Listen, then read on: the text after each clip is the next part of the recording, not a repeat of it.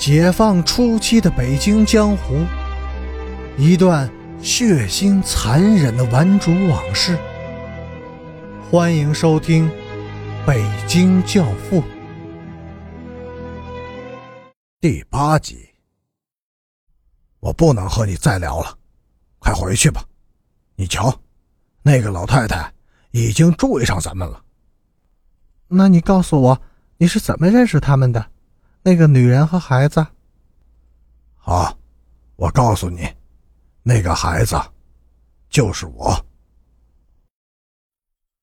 白脸病了，伤口化了脓，小腹深处常常有一阵阵针扎般的疼痛。午后的低烧也使得他感到气喘体虚，四肢无力。小六子到医院去找药。谁病了？他为什么不自己来？他是怎么受的伤？你告诉他，让他自己来。大夫狐疑的目光透过近视镜片，直往小六子的眼睛深处扫描。六子慌了，答应让病人自己明天来。第二天，小六子再去医院探路时，发现了候诊人群的张科长，他撒丫子就跑了。大巴了，给白脸找了个医生。此人解放前是黑道上的人，现在是个三轮车工人，据说是医术精深，但藏而不露，人称神医。神医收下了大巴了放上的二十元钱和四瓶衡水老白干，开出了药，半个指甲盖大小的一块烟土膏子，嘱咐说道：“疼的实在熬不住的时候，就吞吃一点。”年轻人火力壮，阳气盛，伤口慢慢的就会自己长好了。白脸却知道自己的日子并不多了。一天夜深人静的时候，他哭了。他对守在身边的小六子说：“最后，自己还有两件事要办。第一件事，杀了土匪，复仇；第二件事。”真正的玩一个女人，是和女人睡觉吗？小六子问。不是，我睡过的女人数都数不清了。我说的是真正的玩女人，是玩一个比自己强大的女人。比你强大的女人，有吗？有。过了几天，小六子带着白脸的一封信。去见了一位姑娘，白脸一直暗恋着的中学同学。姑娘天真烂漫，能说爱笑，神情举止就像个公主。他没有迟疑，看完信就跟着小六子来了。看得出，他为这种地下工作者式的历险而感到兴奋和激动。你是怎么搞的？公安局到处在找你。怪惨的，过去你可是挺傲的，端着个架子，凡人不理的，知道吗？我们女生都叫你王子呢。笑，公主大大咧咧的笑个不停。听他们说你是大流氓头子，是真的吗？我怎么看着不像呢？挺好玩的，就像侠盗罗宾汉似的。说完。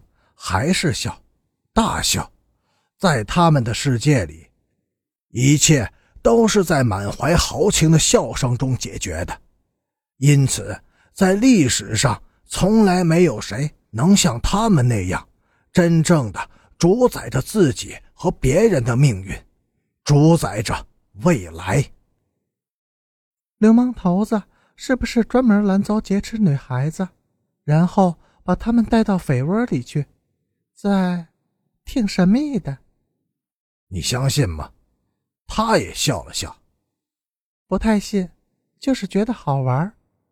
要是有人劫持我，我就跟着走，多好玩啊！他还是笑，挺开心的。今天我找你来，就是要干流氓头子对漂亮女孩子干的事儿。白脸还在笑，但眼睛里。已经没有了笑意，阴沉沉的。公主愣住了。还记得上初中的时候，咱们俩挺要好的。别人说我是癞蛤蟆想吃天鹅肉，其实想吃天鹅肉是人的天性，只不过有的人能吃上，有的人只能做梦想想罢了。我就是属于那种只配做梦去想的，而不能真正吃到嘴里的人。对此，我是至死也不甘心的。其实你挺聪明的，学习也是拔尖的，将来肯定有前途。为什么要当流氓呢？公主有些着慌了，但她并不害怕。他们又怕过什么呢？前途。入不了团，当不上三好生，升不了好学校，这就是前途。再说，不当流氓，我就永远也吃不到天鹅肉。白脸饿狼般的扑向天鹅，伸出了他那双肮脏的手。在南城街头的第四天，天快黑的时候，土匪抓住了大巴了。他想跑，但是来不及了。那把军用刺刀指向了他没受过伤的那半张脸，把他逼进了街灯照不到的暗影里。我不为难你，土匪咬牙切齿地说：“告诉我，白脸躲在哪儿？”不知道，听说带着个佛爷去包头了。公安局天天堵他，风声特别紧。他刚刚和白脸分手。他们商定好了，要杀死土匪，报了仇以后，一起去包头避风。好吧，你要是不说实话，土匪掏出了硫酸瓶子，拧开盖，我把它全泼在你的脸上，硫酸一滴一滴的流了出来，大巴拉的裤子被烧了几个洞，皮肤丝丝拉拉的疼。我真的不知道。真的，大巴拉怕了。这个土匪什么事情都做得出来，他领教过。要不，你找小六子问问，他知道。小六子是谁？白脸他把兄弟，小佛爷，住在菜市口。土匪收回了刺刀，大巴拉撒开腿就跑。刚跑出去十几步，他就回过头来破口大骂。操你妈的土匪！你他妈给老子等着！你活不了几天了。突然，他听到脑后的墙上传来了玻璃瓶子的炸裂声，几滴液体溅在自己的头上、脸上，火烧火燎的疼。而墙上浓硫酸啃食着的古老青砖正嘶嘶的作响着。北城的顽主们陆续得到了一个口信儿。南城菜市口有个小佛爷叫六子，一定要抓住他。土匪要这个人。于是，一张网在南起长安街，东到朝阳门，西到海淀镇的广阔地域内张开了，静静的等待着鸟儿的自投罗网。